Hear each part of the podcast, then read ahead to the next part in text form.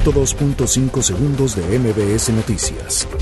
Desde 2015, cuando Fátima tenía dos años de edad, en su círculo familiar tenía problemas de descuido y maltrato emocional hacia un niño y dos niñas, incluida ella, según consta en un expediente del DIF.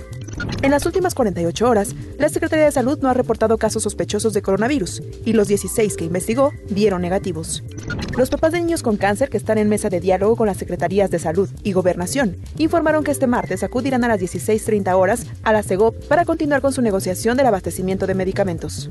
El portal Latin Oz reveló este lunes imágenes inéditas del capo Joaquín El Chapo Guzmán durante sus primeros minutos en el penal del Altiplano, donde reingresó, donde reingresó tras su última captura después de dos fugas.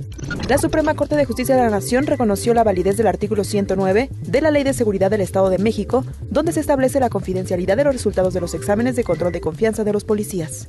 El vicecoordinador del PRI en el Senado, Manuel Añorbe, advirtió que el dictamen para regular el uso de la marihuana podría estar frenado por instrucciones del Ejecutivo.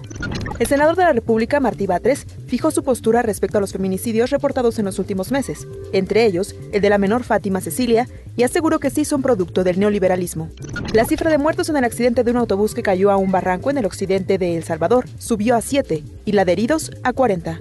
Arturo Bricio, presidente de la Comisión de Árbitros de la Federación Mexicana de Fútbol, señaló que el gol de Jonathan Rodríguez a Guadalajara debió anularse. 102.5 segundos de MBS Noticias.